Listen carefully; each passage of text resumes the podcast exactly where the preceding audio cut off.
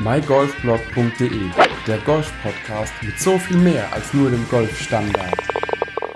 Hallo und herzlich willkommen zu dieser neuen Ausgabe des mygolfblog.de Golf Podcasts. Die kleine Miniserie über Bücher, die ich dir nur wärmstens ans Herz legen kann, geht weiter mit einem Buch, das ich mir in meiner Schottlandzeit zugelegt habe. Es heißt Golf on the Rocks und ist von Gary Sutherland, ist komplett nur in Englisch erschienen, gibt's nicht auf Deutsch. Ich werde sie auf jeden Fall in den Show Notes verlinken. Aber jetzt steigen wir erstmal ein, was ist das überhaupt für ein Buch und warum kann ich dir es nur wärmstens ans Herz legen, das Buch zu lesen. Die letzten Bücher, die ich dir empfohlen habe, gingen alle so irgendwo in die Richtung, bisschen Technik, bisschen Regel, bisschen Übung, bisschen Training, bisschen so alles von allem, aber halt vor allem Dinge so der technische Golfaspekt. Und das ist auch so so ein Punkt, den ich ähm, festgestellt habe, es gibt im Golfsport sehr, sehr, sehr viel, was über die Technik geht, was über Equipment geht, aber es gibt wenig Belletristik, das heißt weniger, äh, ja, leichte, seichte, schöne Unterhaltung, die man einfach lesen kann, äh, zur Abendlektüre oder wie und wo auch immer, dass man einfach abschalten kann, aber sich immer noch mit dem Thema Golf beschäftigen kann. Und daher ist mir damals schon das Buch Golf on the Rocks in die Hände gefallen und es geht tatsächlich um einen Herren aus Schottland. Das ganze Buch dreht sich auch ähm, oder spielt auch in Schottland und der Herr hat sich vorgenommen, einfach die inneren und äußeren Hebriden das sind die Inseln, die bei Schottland ein bisschen weiter weg im, im Atlantik liegen, dort einfach alle Golfplätze zu spielen also Inselhopping zu betreiben und die sehr, sehr, sehr rudimentären Golfplätze auf den äußeren und inneren Hebriden zu spielen. Was bedeutet das, wenn man auf einer Insel Golf spielt?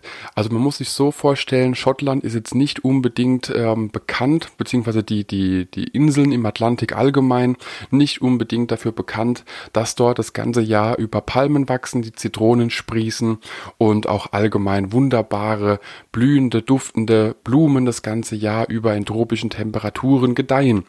Nein, natürlich ist es, ähm, wenn man allgemein die Inseln im Atlantik oder auch im, im ja, Nordatlantik allgemein betrachtet, das ist natürlich immer ein bisschen rauer, bisschen windiger, bisschen felsiger, bisschen stürmiger, bisschen kälter, bisschen nässer von oben, von unten, von links und von rechts.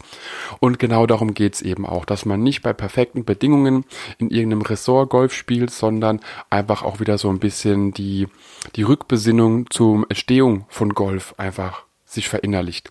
Und die, der Gary Sutherland reist eben von Insel zu Insel, fährt mit den Fähren und spielt Golf. Das hört sich immer alles sehr, sehr einfach an. Auf der anderen Seite muss man sich vorstellen, die Infrastruktur auf so einer Insel mit, sagen wir mal, 100, 150 oder auch nur 50 Einwohnern ist natürlich eine ganz andere, wie man sich das vorstellen kann, wie das in, in Zentraleuropa ist, dass man dort problemlos hinfährt, ans Clubhaus geht und ähm, bisschen Greenfee bezahlt, spielen geht, danach ins Restaurant und das beschreibt er eben auch wunderbar, dass allein der Weg, dass man mal zwölf Stunden oder so, das war jetzt wahrscheinlich übertrieben, aber einige Stunden auf einer Fähre, die äh, Meter hoch hin und her schaukelt, links und rechts, hoch und runter, vorne, hinten, alles hin und her kippelt, äh, dort verbringt und danach neun Loch spielen muss. Und wie gesagt, auch die Infrastruktur ist nicht das, was man von einem Ressort oder von Mitteleuropa kennt oder Zentraleuropa allgemein. Äh, da fährt dann halt mal kein Bus und kein Taxi und man läuft eben kilometerweise, bis man den Golf Club findet.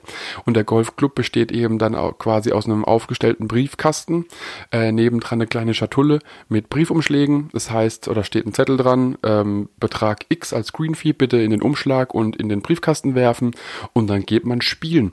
Und dann haben wir hier keine Parkland-Kurse, die dementsprechend gepflegt sind, die einfach saftig grün sind, sondern es sind einfach allgemeine ursprüngliche Wiesen, die man dort dann bestaunen kann. Es kann auch sein, dass einem eine Schafherde über den Weg läuft, die eben für den Pflegezustand sorgt, weil das Greenkeeping also es gibt kein Greenkeeping, das machen die Schafe. Und dann steckt eben ein, ein, eine Fahne in einer etwas anderen äh, Art von Gras, aber es hat eben nichts damit zu tun, dass man die ondulierten Grüns mit Topf, äh, doch Topfbunkern wahrscheinlich schon, aber du weißt, was ich meine, weg von diesem Ressort-Golfplatz, den man auch im, im Fernsehen jedes Wochenende sieht, hin zur Ursprünglichkeit auf einer Wiese, wie es auch schon die Schäfer vor, sagen wir mal, zwei, drei, vierhundert Jahren vielleicht sogar schon gespielt haben. Und darum geht es in dem Buch, dass er einfach eine gute Zeit hat, rumreist, Golfplätze spielt, die er unbedingt spielen möchte, äh, auch neue Erfahrungen sammelt, was es eben heißt, auch ein bisschen so ein, äh, ja, ein Golfreisender zu sein, wie man auch bei, auf diesen Inseln zum Thema Golf steht.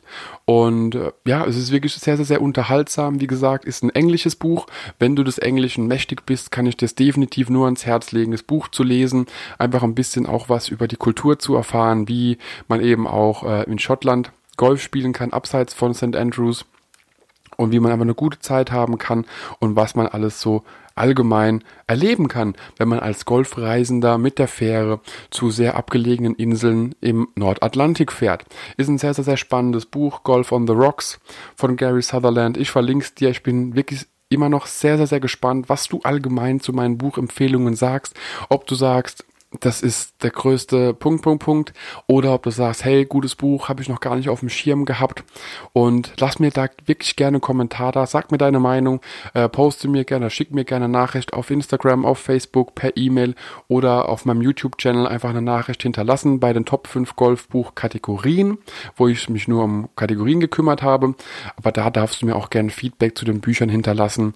Und wie gesagt, Golf on the Rocks ist ein schönes Buch, wo man drin schmökern kann, wo man einfach so ein bisschen ja, abseits vom Techniktraining sich mit dem Thema Golf beschäftigen kann. Ich bin wirklich sehr, sehr, sehr gespannt, ob es dir genauso gut gefällt wie mir und kann dir es nur wärmstens ans Herz legen. Golf on the Rocks ist ein super Spitzenbuch, was du so vielleicht äh, nie gedacht hättest. Daher, ich freue mich auf dein Feedback, freue mich auf die nächste Folge und wünsche dir noch einen schönen Tag und bis bald. Ciao, ciao. Wenn dir der Podcast gefallen hat, teile ihn mit deinen Freunden, teile ihn mit deinen Flightpartnern auf Instagram, Twitter, per E-Mail, wie auch immer. Ich will einfach Mehrwert liefern, möchte dir noch mehr tolle Gäste präsentieren. Daher teile den Podcast mit allen, die du kennst. Wenn er dir gefallen hat, gib mir ruhig ein Feedback und äh, bis demnächst. Ciao, ciao. mygolfblog.de, der Golf-Podcast mit so viel mehr als nur dem Golfstandard.